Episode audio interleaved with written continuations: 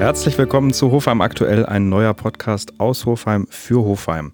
Und am Telefon habe ich jetzt Christian Vogt, unseren Hofheimer Bürgermeister. Herzlich willkommen, Christian. Ja, hallo Alex, sei gegrüßt. Wir wollen mal ein bisschen darüber sprechen, wie sich Hofheim in diesen Zeiten, die ja sehr besonders sind, verändert hat in den letzten Wochen. Und die erste Frage, die ich dir gerne mal stellen möchte, ist, wie hat sich eigentlich deine Arbeit in den vergangenen Wochen als Bürgermeister verändert? Du hattest ja, bist jetzt ein Jahr, ungefähr, noch nicht ein ganzes Jahr im Amt, aber die, der, der Wahltag ist jetzt quasi ein Jahr her. Wie hat sich die Amtszeit angelassen und wie hat sie sich jetzt verändert? Ja, also sie hat sich jetzt gerade in den letzten vier Wochen fundamental geändert.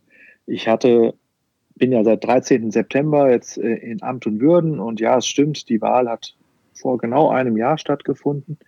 Und man hat natürlich gerade in den ersten 100 Tagen, aber auch in dem ersten halben Jahr sehr viel vor. Und auch, man will ja auch Projekte anstoßen, man will gestalten. Und Anfang März, als das alles anfing äh, mit der Coronavirus-Pandemie, da ist schlagartig natürlich ähm, Dinge ganz wichtig geworden und Dinge sind eher ins Hintertreffen geraten. Und ähm, für uns galt es in den letzten vier Wochen erstmal, ja, den Alltag zu gestalten. Aufgrund der neuen Verordnung von Bund und Land mussten wir ja auch diese umsetzen und die Kommunen und alle Rathäuser in Deutschland, die müssen ja die Verordnung auch mit Leben füllen. Was meine ich da? Ähm, es galt zum Beispiel eine sogenannte Notbetreuung in unseren Kindertagesstätten ähm, zu gestalten. Und auch die Stadtpolizei, die hier wichtige Arbeit leistet, um die allgemeine Sicherheit und Ordnung zu gewährleisten, die haben wir aufgestockt. Und natürlich kann man da nicht einfach neue, neue Leute einstellen, sondern wir haben dann überlegt, in welchen Bereichen der Verwaltung ist jetzt aufgrund der Corona-Pandemie ähm, weniger zu tun und die werden dann einfach gefragt, ob sie da nicht mithelfen können bei den Kontrollfahrten. Und so haben wir dann unsere Stadtpolizei, die eigentlich mit sechs Leuten ähm, ausgestattet sind, auf einmal auf bis zu 30 Personen erweitert und was halt auch leider in diesen Tagen, ähm, ja, was leider in diesen Tagen so ähm, Tatsache ist, wir mussten ja zum Beispiel alle Kinder- und Spielplätze abschließen, absperren und ähm, den Zutritt nicht mehr ermöglichen. Und da haben wir auch äh, viel Personal eingesetzt, damit das auch kontrolliert wird. Und wir haben völlig neue Verwaltungsabläufe gestalten müssen. Aber wichtig ist, und, ähm, dass die Mitarbeiter hoch motiviert sind und dass trotz der hohen Anspannung, trotz der Mehrarbeit, die wir zu leisten haben, ähm, ja, die Leistungsbereitschaft, die Motivation nicht weniger geworden ist. Eher im Gegenteil. Es gibt ja ein schönes Sprichwort von dem Altkanzler Helmut Schmidt, der sagt, in Krisen beweist sich der Charakter. Und ich glaube, das haben auch sehr viele Kolleginnen und Kollegen im Rathaus auch bewiesen. Ich, ich habe auch so ein bisschen das Gefühl, dass es für das Vertrauen der Bevölkerung ein unheimlich wichtiger Faktor war, dass man gesehen hat, dass die Regierungsinstitutionen oder die Verwaltungsinstitutionen, sei es jetzt auf Bundesebene, auf Landesebene oder auch auf kommunaler Ebene, hervorragend gehandelt, schnell gehandelt haben und funktionieren und dadurch ein gewisses Vertrauen ausstrahlen. Nehmt ihr das auch wahr in der Kommunikation mit den Bürgern? Ja, aber ich meine, ich bin ja nicht nur Bürgermeister, ich bin ja auch Bürger und ich muss auch an der Stelle sagen, man kann schon ein Stück weit stolz sein auf sein Land, auf seine Bundesregierung und auf die Bundeskanzlerin, aber natürlich auch auf die Landesregierung und auf unseren Ministerpräsidenten. Und, und das strahlt. Das strahlt auch runter zu, den, zu der kleinen Kommune oder zu der Stadtverwaltung. Und ähm, ich glaube, wir können es sehr wohl schätzen, dass wir ein Land haben äh, oder in einem Land wohnen, wo wir eine tolle Exekutive haben, und ähm, das motiviert auch. Und was natürlich umso toller ist, ist aber auch, die Regeln und die Verordnungen, die werden angenommen, die werden akzeptiert von vielen Menschen, von ganz vielen Bürgern und äh, man erhält auch Zuspruch zu den Maßnahmen, die die Stadtverwaltung zu, zu treffen hat. Ich selbst habe gestern an Ostermontag mit unserem ersten Stadtrat Wolfgang Exner ähm, Streifenfahrten gemacht, also auch Kontrollen vorgenommen Warum? Weil wir A, zu wenig Personal über die Feiertage hatten, aber uns beiden, äh, uns war es auch wichtig, äh, nicht immer nur davon zu reden, sondern auch selbst zu tun. Und dafür hat dann, haben dann zwei Kolleginnen und Kollegen eben dann mal einen Feiertag genießen können.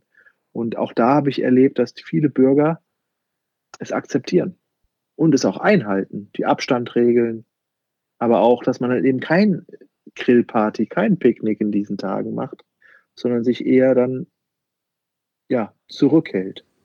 Und ja. ähm, das ist, glaube ich, auch das Ergebnis von der Statistik und von den ganzen Fallzahlen, die wir jetzt haben.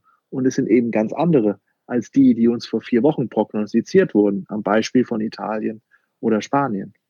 Das ist sicherlich ein wichtiger Punkt. Ähm, und bevor wir jetzt aber nochmal konkret zu Fallzahlen kommen und zur Lage aktuell, wie hat sich denn so der Tagesablauf verändert? Wie sieht denn der typische Tagesablauf des Hofheimer Bürgermeisters aus? Ich nehme an, oder beziehungsweise ist ja eigentlich klar, dass typische Repräsentationsaufgaben wie 80. Geburtstage momentan nicht stattfinden. Aber wie, wie, wie funktioniert die Organisation einer Verwaltung in der Krise? Ja, ja, das stimmt. Also nur ein Beispiel. Heute hat ein ehemaliger Stadtrat seinen 85. Geburtstag gehabt. Der war über 40 Jahre ehrenamtlich aktiv. Und natürlich wäre ich heute zu ihm gegangen, hätte ihn gratuliert im Namen des Magistrats und der Stadt Hofheim. Und ähm, das fällt weg. Aber dafür hatten wir ein sehr nettes äh, Telefonat. Und ähm, es gibt so Regel, Regeltermine wie Rücksprachen mit, den, mit der zweiten Führungsebene. Es gibt, ich bin ja auch Kämmerer, ich lasse mich immer briefen am, am Wochenanfang äh, zu unseren äh, finanziellen Situationen, zu den Gewerbesteuereinnahmen und alles. All das hat jetzt nicht mehr so eine hohe Priorität, weil jetzt haben wir einen Verwaltungsstab gegründet.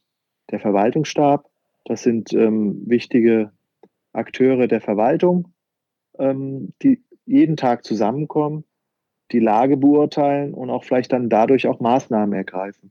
In diesem Verwaltungsstab ist natürlich der Fachbereich Sicherheit und Ordnung ähm, drin, genauso wie aber auch die Stadtwerke und der Bauhof, weil die arbeiten auch in diesen Tagen ganz toll. Und das ist ja auch eine sogenannte systemrelevante Infrastruktur. Wir als Kommune, wir müssen gewährleisten, dass das Trinkwasser und die Trinkwasserversorgung ähm, am Laufen bleibt. Und beim Bauhof, wir müssen dafür sorgen, dass ähm, es keine Vermüllung gibt, dass es weiterhin die Straßen gekehrt werden, der Müll abtransportiert wird. All das sind wichtige Aufgaben, um auch die Daseinsvorsorge auch in solchen Zeiten zu gewährleisten. Und natürlich haben wir aber auch die Sozialbereiche dort drin, weil bei den ganzen Abstandsregeln und der Social Distancing ist es ja auch wichtig, auch den Menschen zu helfen, die Hilfe brauchen, die einsam sind. Und auch da haben wir in den letzten vier Wochen ein Sorgentelefon eingerichtet. Wir haben in diesen Bereichen aufgestockt Personal, um auch Einkaufshilfen zu koordinieren und auch Schnittstelle und Koordination zu ermöglichen mit den vielen ehrenamtlichen Helfern, die es hier gibt. Und das ist auch wieder ein Zeichen, was wir für eine tolle Gesellschaft sind. Du hast gerade schon städtische Institutionen angesprochen oder Einrichtungen, besser gesagt. Mir ist aufgefallen, dass der Wertstoffhof weiter geöffnet hat. Was, was hat euch bewegt, zu dieser Entscheidung, den offen zu halten? Mhm.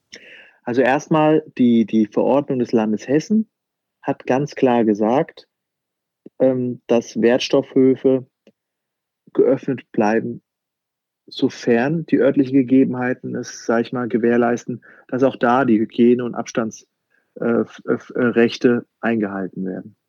Und wir haben uns das in der Ahornstraße genau angeguckt.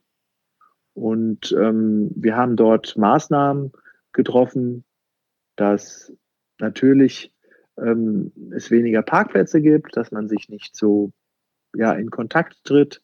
Und das führt natürlich auch dazu, und da bitte ich auch Verständnis, ähm, da werbe ich auch um Verständnis bei allen, die zum Wertstoffhof fahren. Es dauert einfach länger. Ähm, die Wartezeiten sind dadurch länger geworden. Aber wichtig ist, wir müssen auch hier die Einrichtung offen halten, weil in diesen Tagen will jeder seinen Garten machen, jeder will seine Hecke schneiden, seinen Rasen mähen. Und da ist es wichtig, dass wir dort auch den Wertstoffhof offen halten. Warum? Weil was wäre dann die Reaktion, wenn der Wertstoffhof zu ist? Da würden wir wahrscheinlich überall Müllablagerungen haben und es wäre dann auch wieder ein Mehraufwand für unseren Bauhof. Und deswegen haben wir gesagt, wir lassen den Wertstoffhof auf. Das haben übrigens auch andere Gemeinden in unserer Nachbarschaft genauso gehandelt. Und da will ich auch sagen, die Zusammenarbeit mit den Bürgermeisterkollegen und Kolleginnen hier im Main-Taunus-Kreis und natürlich auch mit dem Landrat, die sind wirklich prima.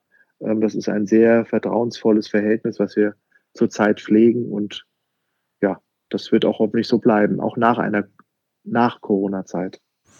Das ist, finde ich, ein, ein tolles Schlusswort für heute. Christian, vielen, vielen Dank schon mal für diese tollen Einblicke. Wir wollen es damit nicht bewenden lassen. Wir wollen so bald wie möglich eine weitere Folge aufnehmen und dann in weitere Themen eintauchen. Vielen Dank auf jeden Fall und auf Wiederhören. Bleibt gesund.